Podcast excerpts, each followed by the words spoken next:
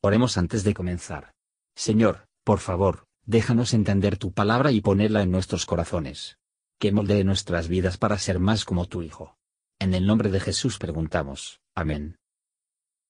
Capítulo 9 Y aconteció que como oyeron estas cosas todos los reyes que estaban de esta parte del Jordán, así en las montañas como en los llanos, y en toda la costa de la gran mar delante del Líbano, los Eteos, Amorreos, Cananeos, Fereceos, Eveos y Jebuseos, juntáronse a una, de un acuerdo, para pelear contra Josué e Israel. Mas los moradores de Gabaón, como oyeron lo que Josué había hecho a Jericó y a Ai, ellos usaron también de astucia, pues fueron y fingiéronse embajadores, y tomaron sacos viejos sobre sus asnos, y cueros viejos de vino, rotos y remendados, y zapatos viejos y recocidos en sus pies, con vestidos viejos sobre sí, y todo el pan que traían para el camino seco y mohoso. Así vinieron a Josué al campo en Gilgal, y dijéronle a él y a los de Israel, Nosotros venimos de tierra muy lejana, haced pues ahora con nosotros alianza. Y los de Israel respondieron a los hebeos, Quizás vosotros habitáis en medio de nosotros. ¿Cómo pues podremos nosotros hacer alianza con vosotros? Y ellos respondieron a Josué, nosotros somos tus siervos. Y Josué les dijo, ¿quién sois vosotros y de dónde venís? Y ellos respondieron, tus siervos han venido de muy lejanas tierras por la fama de Jehová tu Dios, porque hemos oído su fama y todas las cosas que hizo en Egipto y todo lo que hizo a los dos reyes de los amorreos que estaban de la otra parte del Jordán, a Seón, rey de Esbón, y a Og, rey de Basán, que estaba en Astarot. Por lo cual nuestros ancianos y todos los moradores de nuestra tierra nos dijeron, Tomad en vuestras manos provisión para el camino, e id al encuentro de ellos y decidles, Nosotros somos vuestros siervos, y haced ahora con nosotros alianza. Este nuestro pan tomamos caliente de nuestras casas para el camino el día que salimos para venir a vosotros, y helo aquí ahora que está seco y mohoso. Estos cueros de vino también los henchimos nuevos, helos aquí ya rotos. También estos nuestros vestidos y nuestros zapatos están ya viejos a causa de lo muy largo del camino. Y los hombres de Israel tomaron de su provisión del camino y no preguntaron a la boca de Jehová. Y Josué hizo paz con ellos y concertó con ellos que les dejaría la vida. También los príncipes de la congregación les juraron.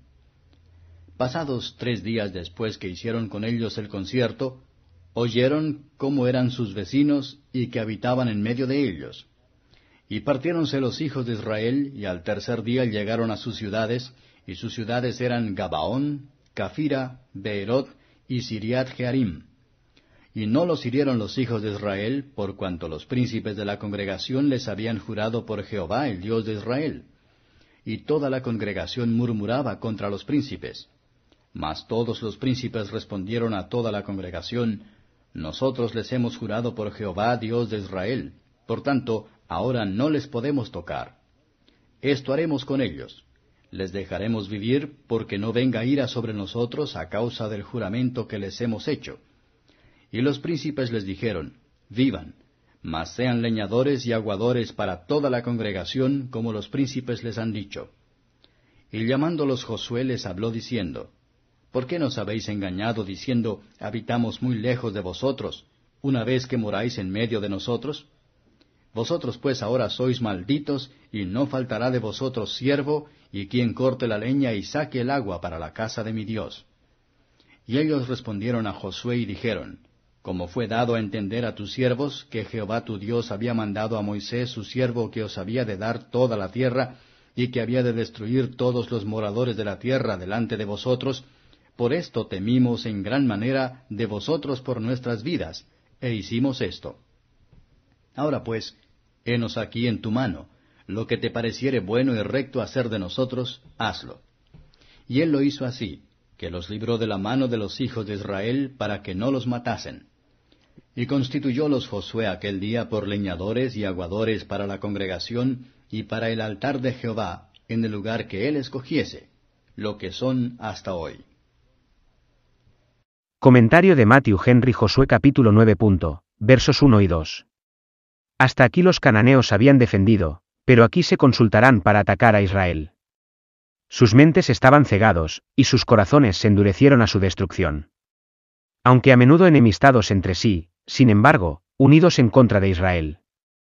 O, que Israel aprendiera de los cananeos, de sacrificar los intereses privados al bien público, y poner a un lado todas las disputas entre ellos mismos, para que puedan unirse en contra de los enemigos del reino de Dios. Versos 3 a 13. Otras personas escucharon estas palabras, y fueron expulsados de ese modo de hacer la guerra a Israel, pero los Gabaonitas fueron conducidos a hacer la paz con ellos. Así, el descubrimiento de la gloria y de la gracia de Dios en el Evangelio, es hasta cierto sabor de vida para vida, pero para otros, olor de muerte para muerte. Segundo Corintios 2 verso 16. El mismo sol ablanda la cera y endurece el barro. La falsedad de los Gabaonitas no puede justificarse. No debemos hacer el mal para que ellos mismos al Dios de Israel, tenemos razones para pensar que Josué hubiera sido dirigida por el oráculo de Dios para salvar sus vidas. Más les dijo una vez, hemos venido de un país lejano, fueron conducidos a decir que hace de pieles, y sus ropas, una mentira lleva a otra, y que un tercero, y así sucesivamente. La forma de que el pecado es todo cuesta abajo.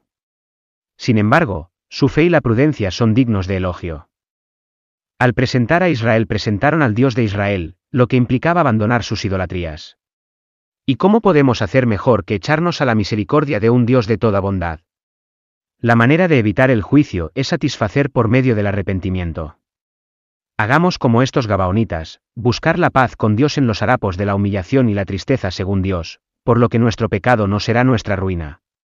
Seamos siervos de Jesús, nuestro bendito Josué, y viviremos. Versos 14 a 21.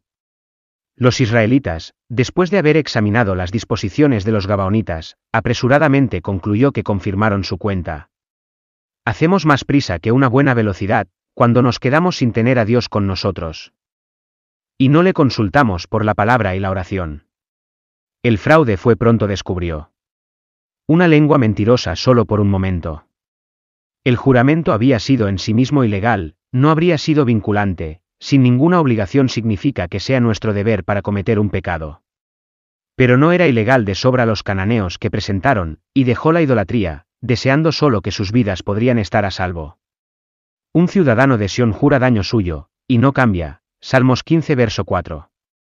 Josué y los príncipes, cuando se enteraron de que habían sido engañados, no se aplicaban a Eleazar el sumo sacerdote al ser liberado de su compromiso, y mucho menos lo hizo pretenden que ninguna fe se ha de mantener con aquellos a los que habían jurado. Que esto nos convence cómo debemos mantener nuestras promesas, y hacer un buen nuestras gangas, y lo que la conciencia que debemos hacer de nuestras palabras. Versos 22 a 27. Los gabaonitas no justifican su mentira, pero alegan que lo hicieron para salvar sus vidas. Y el miedo no era solo del poder del hombre, uno puede huir de eso a la protección divina, sino del poder de Dios mismo, que habían visto comprometidos en contra de ellos. Josué les condena a la esclavitud perpetua. Deben ser siervos, pero cualquier trabajo se hace honorable, cuando se hace para la casa de Jehová, y las oficinas de la misma.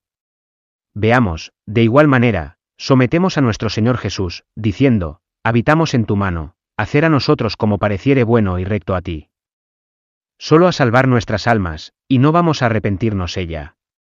Si Él nos nombra que llevase la cruz, y le sirven, que habrá vergüenza ni pena para nosotros, mientras que la oficina más humilde en el servicio de Dios nos dará derecho a una vivienda en la casa de Jehová todos los días de nuestra vida.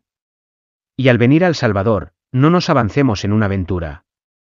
Se nos invita a acercarnos, y estamos seguros de que lo que se acerca a Él, el de ninguna manera echar fuera incluso aquellas cosas que suenan duras, y son de humildad, y forman juicios afilados de nuestra sinceridad, resultarán de la ventaja real.